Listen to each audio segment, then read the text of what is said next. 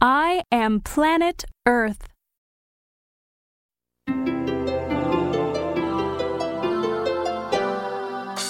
I am planet Earth. I am the third planet from the sun. The sun gives me heat and light. I have many fine things. I have cool, wet water. I have hot, dry sand.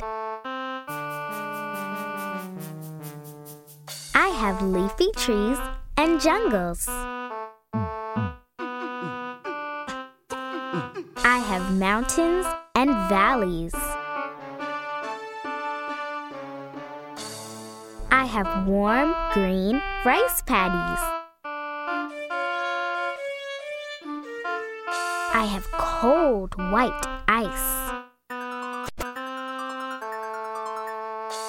I have animals. I have people. I have towns. I have cities. And I have you. Can you find where you live? Can you find where you were born? Pretend a light is the sun. Shine the light on the globe.